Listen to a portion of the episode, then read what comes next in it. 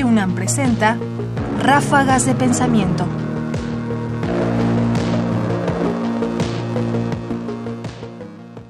Los mitos y la filosofía. Siempre ha sido muy problemático para muchos que un filósofo como Platón recurra constantemente a los mitos para construir ideas y teorías acerca de las cosas. Porque pues ya sabemos que los mitos en realidad no, no parecerían corresponder a la sabiduría, que son historias sin un contenido propiamente analítico o, o reflexivo, y sin embargo, como nos explica el profesor Juan Fernando Mejía de la Universidad Javeriana, Platón lo hace de una forma peculiar. Escuchemos. El mito del rapto de Oritia eh, por el viento Bóreas es tocado por, uh, por Sócrates mientras conversa con Fedro en 229, 30 y siguientes en el, en el Fedro.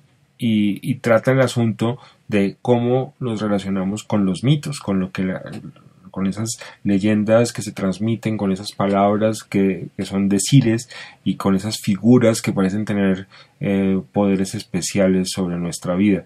Uh, en el modo en que Sócrates reacciona ante el mito, vemos, vemos una, una actitud muy interesante. Él tiene al mismo tiempo un respeto especial por la religiosidad popular y al mismo tiempo un, como una especie de desconfianza por los que ven alegorías y significaciones en, en, todas partes.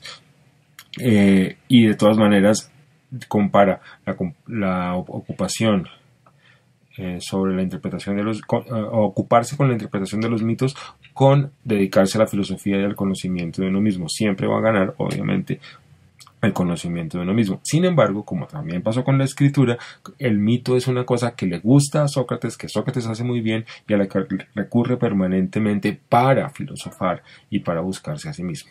Ráfagas de pensamiento.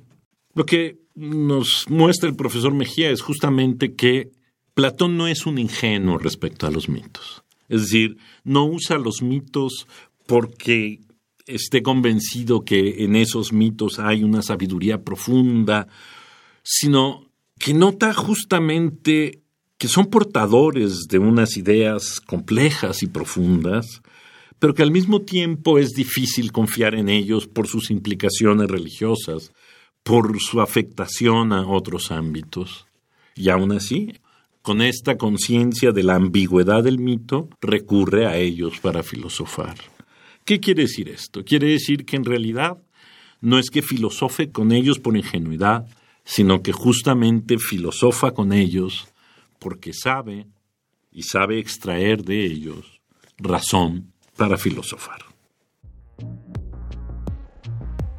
Juan Fernando Mejía, fragmento de la charla, invitación a leer el Fedro de Platón, publicada en el canal personal de YouTube de Juan Fernando Mejía en 2018.